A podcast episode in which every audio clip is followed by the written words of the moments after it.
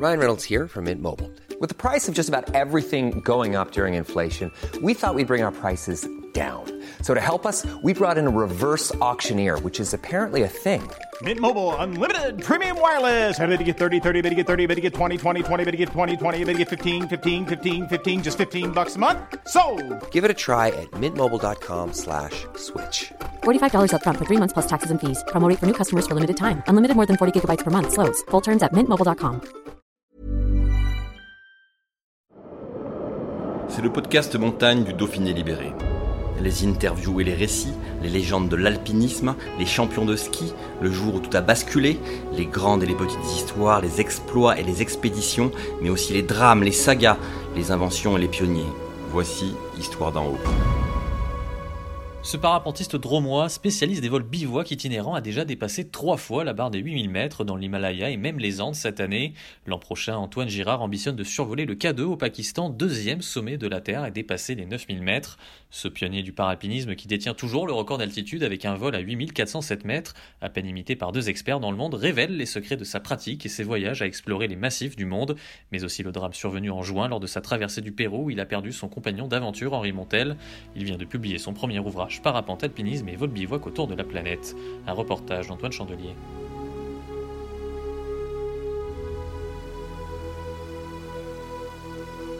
Alors Antoine, vous vous illustrez en montagne avec le paralpinisme. Une définition de cette discipline. Alors, le paralpinisme, c'est le- vraiment la contraction de parapente et alpinisme où on va mélanger deux sports. On ne peut pas dire on fait du parapente, on ne peut pas dire on fait de l'alpinisme. On mélange les deux, euh, l'un va servir à l'autre en fait. Vous définissiez quand même comme un alpiniste? Je l'ai été, je le suis toujours, donc euh, oui, mais là c'est plutôt ce sport-là où, l'un va servir à l'autre. Justement, typiquement, moi je me sers beaucoup du parapente pour remplacer le téléphérique qu'on a dans les Alpes, et ça je le fais dans l'Himalaya ou même euh, on peut aussi le faire dans les Alpes euh, tout simplement. Alors toutes les distances ne se parcourent pas forcément dans les airs. Euh, il s'agit aussi de marcher, de progresser à pied. Alors oui, euh, là, si on parle de paralpinisme, c'est vraiment aller en montagne avec le parapente et là, euh, bah, aller faire de l'alpinisme pur, hein, ça peut être de l'escalade, on laisse le parapente là où il est et on fait euh, ce qu'on a à faire avant de repartir. Ou on peut faire aussi du, vol bivouac. Alors là, on va plutôt, on va plus parler de paralpinisme, mais vraiment de vol bivouac en parapente on va partir avec sa tente, sa nourriture, ses affaires et on va parcourir un petit peu, euh, bah, ça peut être le monde, ça peut être de plusieurs centaines à plusieurs milliers de kilomètres. Le plus grand vol bivouac que j'ai fait, elle faisait 3000 km, où là on est en autonomie, on simplement, on va marcher, on va aller en haut d'une montagne, voler, on peut faire euh, 10 km, 50, 100, 200 km dans la journée, se reposer en montagne, dormir euh, et repartir et enchaîner jour après jour comme ça pour traverser une chaîne de montagnes.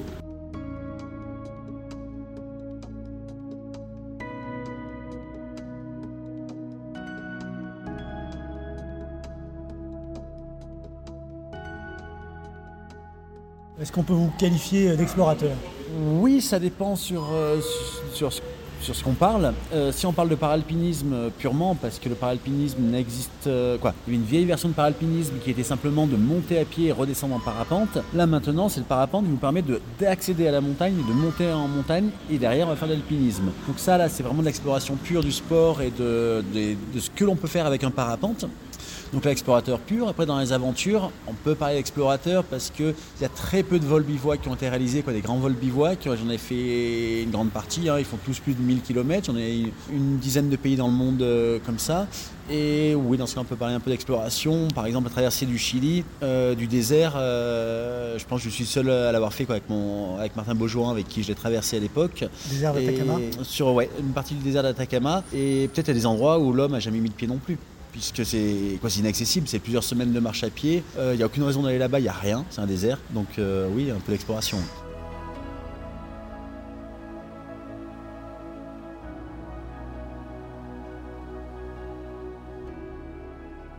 Alors on a beaucoup entendu parler de vous par un exploit que vous avez réalisé à plusieurs reprises, maintenant au moins trois fois. Euh, c'est que vous êtes le premier homme, le premier parapentiste à s'être élevé à plus de 8000 mètres d'altitude. Racontez-nous cette expérience. Effectivement, ça reste euh, épisodique. hein. Il y a trois personnes dans le monde qui ont passé les 8000 mètres. Euh, moi, je l'ai dépassé à trois reprises. Et c'est quelque chose qui a beaucoup parlé au début parce que c'était nouveau. hein. On pensait même que c'était même pas possible de monter à 8000 mètres en parapente. Euh, moi, je suis allé le prouver qu'on pouvait le faire. Euh, je l'ai fait. Puis le faire suffisait pas. Je voulais le répéter plusieurs fois pour euh, bah, dire on peut le faire. Puis maintenant aller, encore plus haut. Et c'est quelque chose qui reste magique. hein.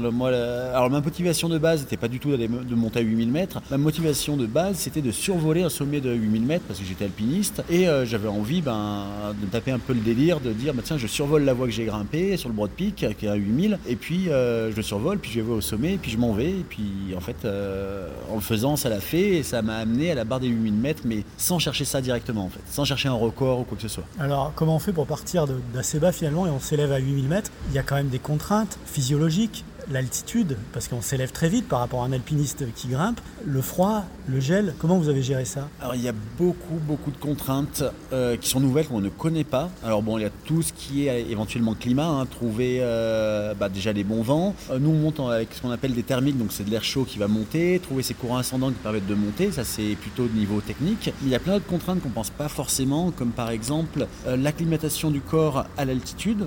On c'est tout à fait la réaction d'un corps qui va aller euh, en montagne et s'acclimater à l'altitude en marchant. On va monter camp après camp, euh, redescendre, remonter de plus en plus haut. En parapente, ça se passe en quelques minutes. Donc on ne sait pas comment réagit le corps et ça a été de l'exploration de- des capacités physiques du corps humain à s'adapter à des vitesses extrêmement rapides à l'altitude qui ont été, je dirais, le plus dur pour arriver à faire ce- ces choses-là. Comment vous étiez déjà acclimaté? Comment vous avez fait? Alors oui et non, Euh, j'étais un peu acclimaté parce que j'ai fait plusieurs nuits à 4000, 4500 mètres, ce qui n'est pas énorme par rapport aux 8000 mètres. Mais chaque jour, je monté en volant de plus en plus haut, hein, au début 6000, puis 7000, puis euh, ouais, j'ai pas, mal euh, temporisé à 7000 euh, et directement je suis passé à 8000 mètres. Et j'avais surtout, comme je savais pas comment allait réagir le corps, j'avais une bouteille d'oxygène en sécurité. Bah, D'ailleurs, quand je suis monté à 8000 mètres, j'ai voulu utiliser cet oxygène-là parce que je me sentais pas forcément au top de ma forme. Pour la sécurité, je voulais utiliser l'oxygène, c'était en panne, ça n'a pas fonctionné. Du coup, je me sentais pas si mal que ça, j'ai continué. Je suis allé à 8000 mètres, ça s'est très bien passé au final. Et maintenant, sur mes nouvelles expéditions, en fait, j'utilise plus du tout, du tout l'oxygène parce que c'est une contrainte, hein, c'est quand même 3-4 kilos à porter. Euh, des tuyaux qu'on a sur la tête qui nous embêtent. Euh, je sais par le hasard que je pouvais me passer de, de l'oxygène. Maintenant, je m'en passe, effectivement.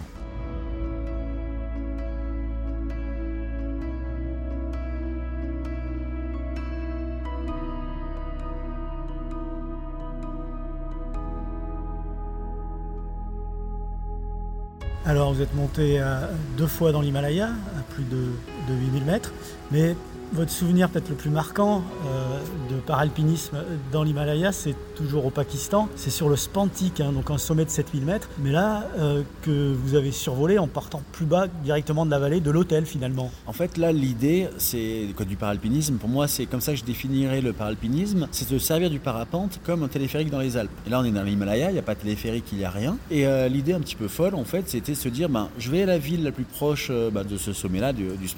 Euh, je suis à l'hôtel, je suis Bon, il y a une préparation avant, a l'acclimatation et tout ce qui va autour. Mais une fois qu'on a acclimaté, je suis parti de l'hôtel euh, à 11h midi. J'ai décollé juste au-dessus de l'hôtel, vers, le- vers euh, 3200 mètres. J'ai volé une quarantaine de kilomètres. Normalement, c'est plusieurs jours de marche pour euh, bah, atteindre le pied de la montagne. Et là, juste en 2-3 heures de vol, je suis allé poser sur la montagne vers 6000-6500 mètres entre les deux. De là, j'ai déposé mon matériel. Je suis parti en mode alpinisme pur, un piolet, crampon.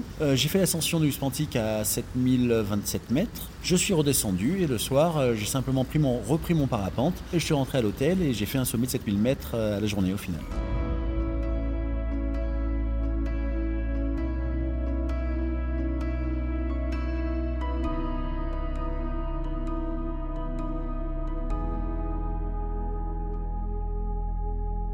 Alors, fait marquant en 2022, c'est que là, vous avez poursuivi une traversée de la Cordillère des Andes vous avez entamée il y a plusieurs années. Et là, vous avez réalisé le premier vol à 8000 mètres hors d'Himalaya. Exactement. Alors là, c'est des.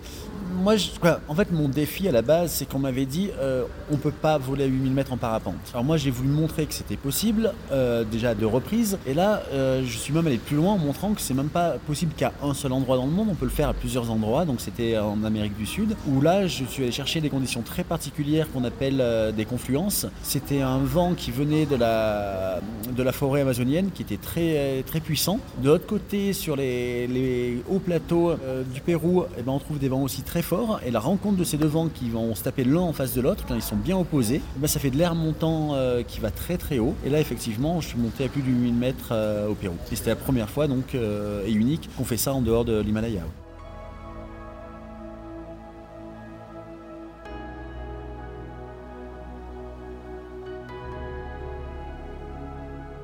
Alors c'est une aventure qui a été entachée par un drame puisque vous avez perdu votre compagnon d'expédition c'est pas dû directement euh, au parapente ou l'engagement, parce que quand on parle de faire des expéditions comme ça, traverser du Pérou, ça n'a jamais été fait. Ça a été volé qu'à peu d'endroits au Pérou. Il y a eu beaucoup de vols, mais toujours au même endroit.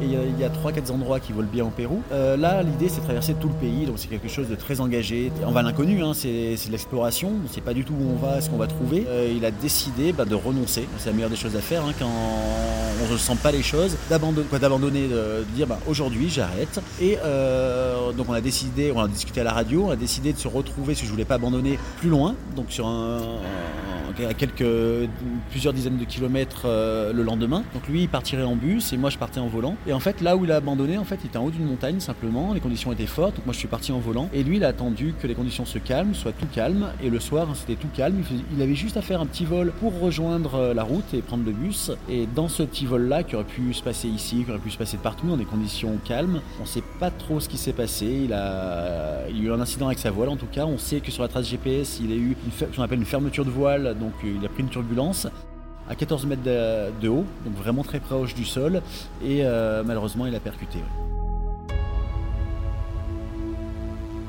Euh, on peut citer quelques mots à sa mémoire, son nom?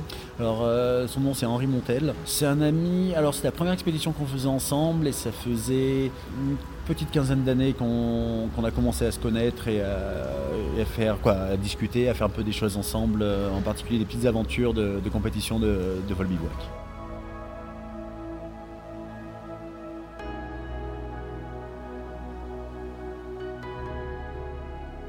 Alors cette année, euh, vous venez de sortir, publier un livre qui justement parle de votre pratique. Qu'est-ce que vous avez voulu dire cet ouvrage Alors, cet ouvrage, à la base, c'est euh, bah, 5 ans de récits d'expédition euh, à travers le monde, hein, euh, des choses aussi variées qu'en Afrique avec l'Éthiopie, que ce soit en Amérique du Sud, soit dans l'Himalaya, un peu partout, dans même dans les Alpes, des expéditions un petit peu de partout. Donc c'est vraiment du récit d'aventure. Et dedans, je raconte aussi l'exploration du paralpinisme, la naissance du paralpinisme moderne. Et j'ai essayé de donner à travers ces récits tout plein de conseils pour apprendre, pour débuter, pour commencer à se lancer dedans et de, le vivre en fait. À la fois, je montre ce que je pars de rien et j'arrive euh, bah, à la naissance du paralpinisme et je montre comment je suis arrivé là et euh, je donne tous les conseils pour y arriver et pour le faire euh, parce qu'à mon avis, d'ici quelques années, ça sera quelque chose d'assez courant.